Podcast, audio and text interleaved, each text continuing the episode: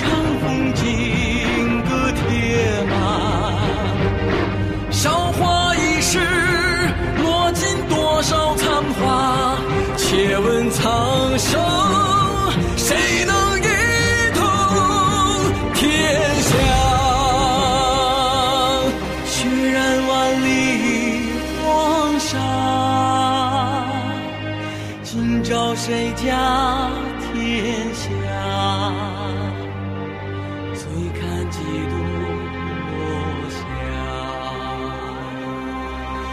洒谁家铠甲？你兵我马，女子写信，修我兵甲。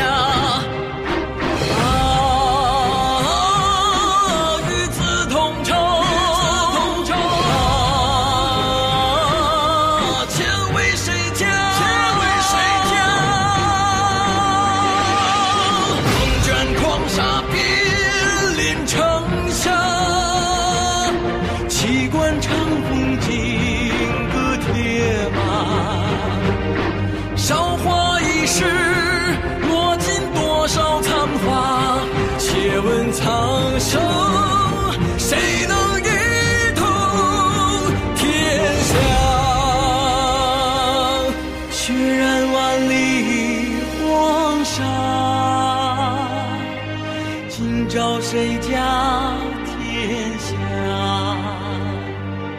醉看几度落霞。泪洒谁家铠甲？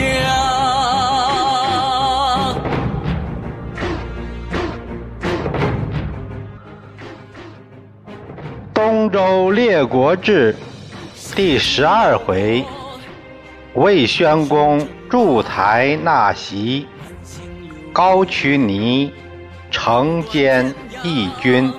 第二节，兄弟情深。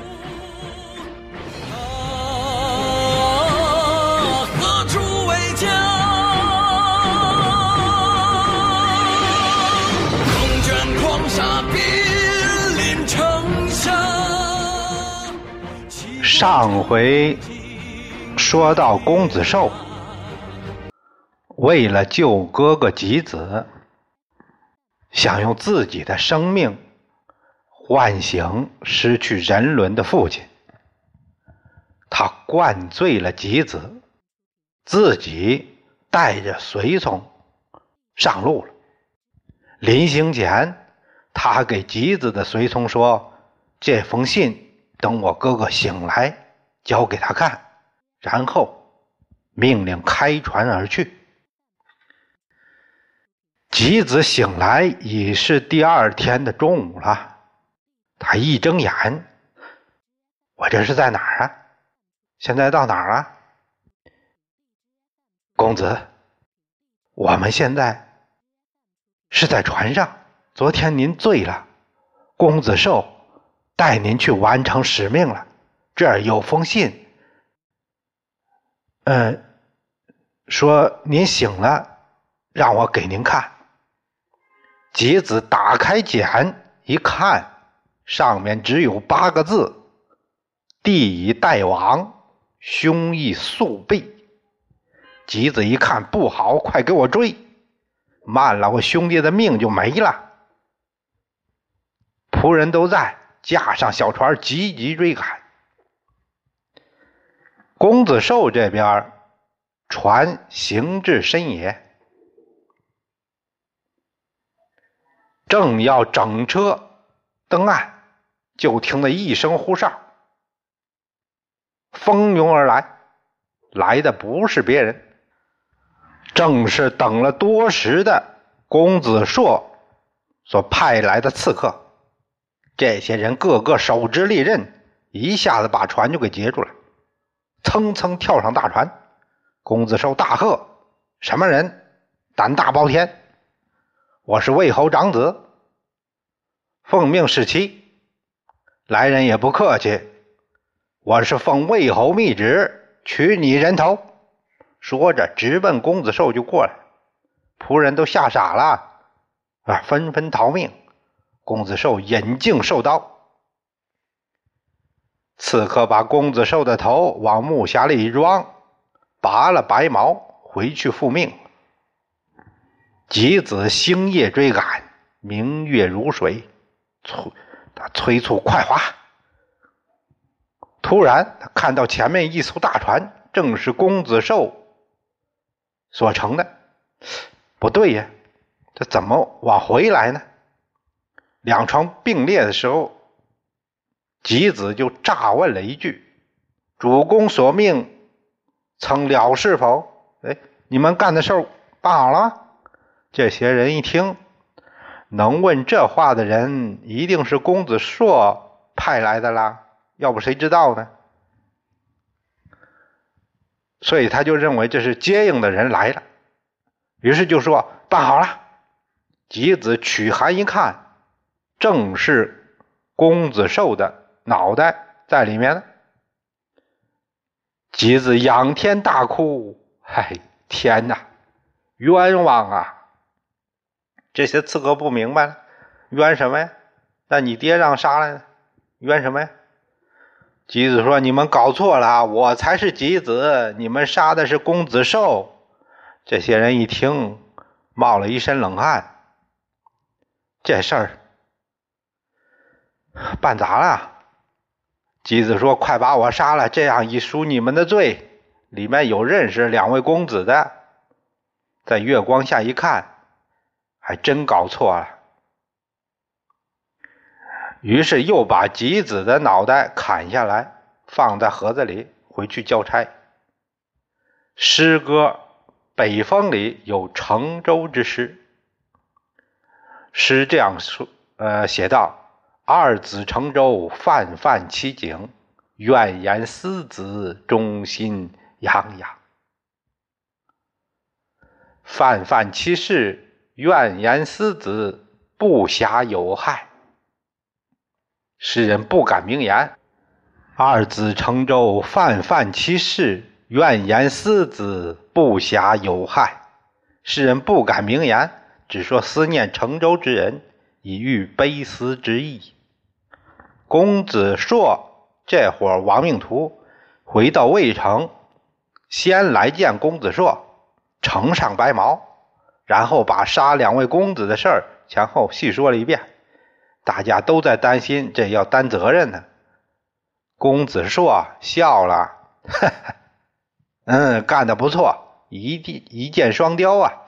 你们先下去休息吧，回头重赏你们。这几个相互看了一下，谢恩而去。这边公子硕来见母亲，他说：“这个公子寿先走了，结果死了。后来吉子后面赶上来了。”天叫他自吐了真名，啊，偿还了哥哥的命。宣江这边虽然听说公子寿死了，很难过，但毕竟除了吉子，拔去了眼中钉。这怎么给宣公说呢？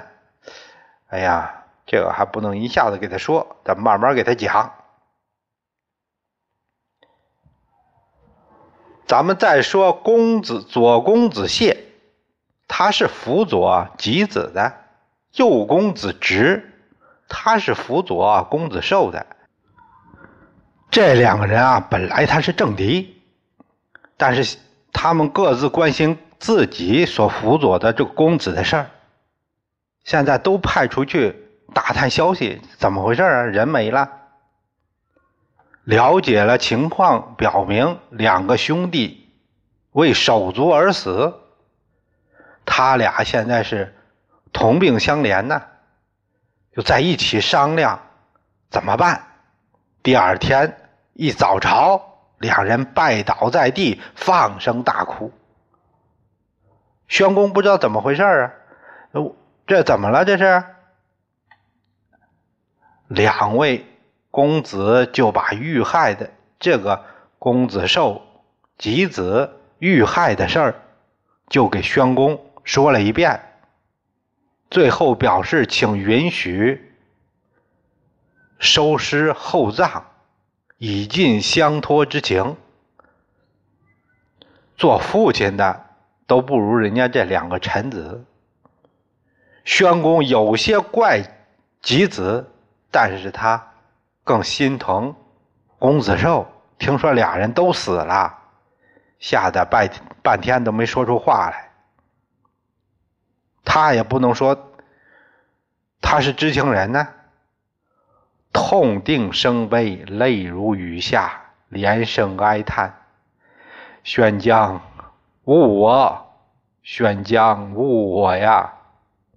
哎，都是你这宣将你害的。”他把公子硕找来，就问这是怎么回事公子说：“这事儿不知道啊，我不知道啊。”气得宣公大叫：“把凶手赶快抓来，快点！”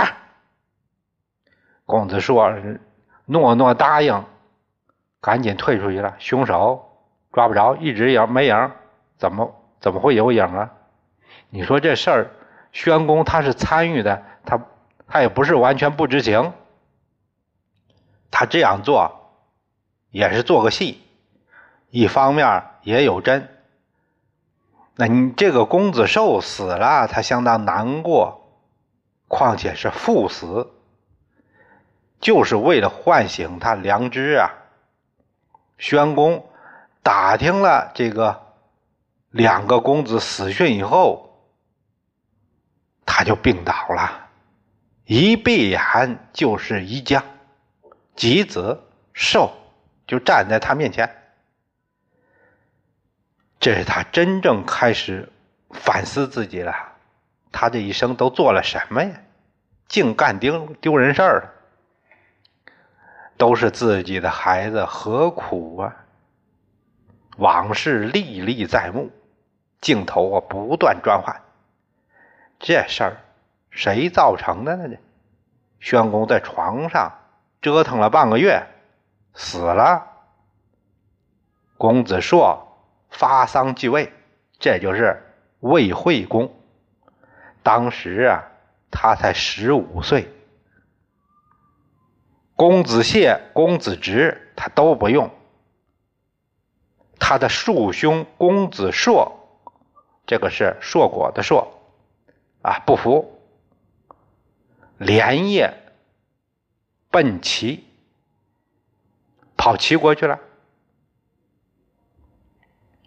公子燮和公子直啊，对惠公相当不满，一直在找机会，想为这个公子寿报仇。